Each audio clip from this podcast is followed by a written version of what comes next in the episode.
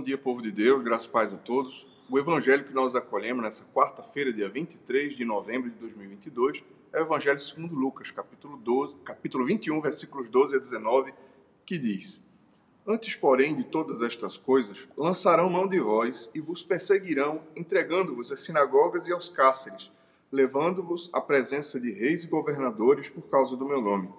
E isto vos acontecerá para que deis testemunho Assentai, pois, em vosso coração de não vos preocupardes com o que haveis de responder, porque eu vos darei boca e sabedoria que não poderão resistir nem contradizer todos quantos se vos opuserem. Sereis entregues até por vossos pais, irmãos, parentes e amigos, e matarão alguns dentre vós. De todos sereis odiados por causa do meu nome. Contudo, não se perderá um só fio de vossa cabeça, de cabelo de vossa cabeça.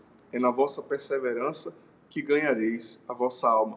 O Evangelho do Senhor, louvado seja o Cristo, que as palavras do Santo Evangelho perdoem nossos pecados e nos conduzam à vida eterna.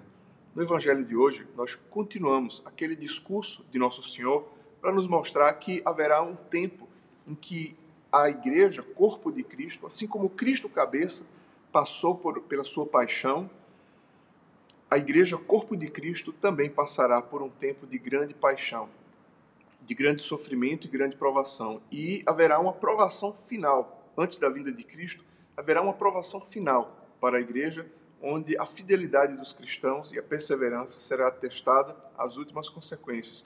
E se não fosse o auxílio divino, nós não suportaríamos. É, pensando nesse discurso de Jesus, especialmente nesses toda vez que Jesus fala no Evangelho desses discursos escatológicos sobre o final dos tempos, nós ficamos assim a pensar, puxa, se eu ficar quietinho, se eu orar bem, se eu me comportar bem, quem sabe Deus não me dará a graça de não viver um tempo de perseguição. Ora, meus irmãos, é, desde sempre a igreja sofreu perseguições. Antigamente sofreu perseguição sangrenta de imperadores romanos. Hoje nós pensaríamos que, embora no mundo é, a igreja sofra muitas perseguições, por exemplo, exatamente nesse país onde está acontecendo a Copa do Mundo, a igreja sofre perseguições eh, no mundo muçulmano, eh, a igreja sofre perseguições no mundo de hoje, na nossa cultura ocidental, eh, no mundo laicista, que é contra Deus. Quem, quem defende de fato os valores do Evangelho é perseguido, é rechaçado nesse mundo. hoje, talvez, no nosso mundo cotidiano, a perseguição seja muito mais é, uma perseguição de é, cultural, uma perseguição moral do que propriamente física, mas ah, não existe, não são poucos os casos de perseguição física nesse mundo. Então a gente para para pensar e diz, bom, é, desde sempre nosso Senhor foi odiado pelos homens e aqueles que abraçam o Evangelho também serão odiados pelos homens. O Senhor disse: não é o servo maior do que o seu Senhor. Se a mim me odiaram, também odiarão a vós outros. Porém, se, se acolheram a minha palavra, também acolherão a vossa. E Nosso Senhor conclui o Evangelho daqui dizendo: é, é na vossa perseverança que achareis a vossa salvação. Peçamos a Deus a graça da perseverança em Cristo. Peçamos a Deus a graça da força espiritual diante das tentações.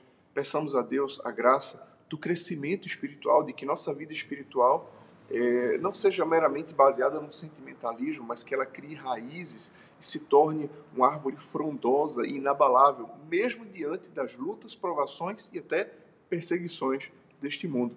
Peçamos a Deus a graça, que nós possamos ser perseverantes, é, como nos diz a palavra de Deus, ser fiel até a morte e dar-te a coroa da vida. Peçamos ao Senhor a graça da fidelidade a Ele em todas as coisas. Que Ele nos dê a graça de amá-lo acima de todas as coisas, acima da nossa própria vida, acima desse mundo que passa. Deus abençoe você, Deus abençoe o seu dia. Em nome do Pai, do Filho e do Espírito Santo. Amém.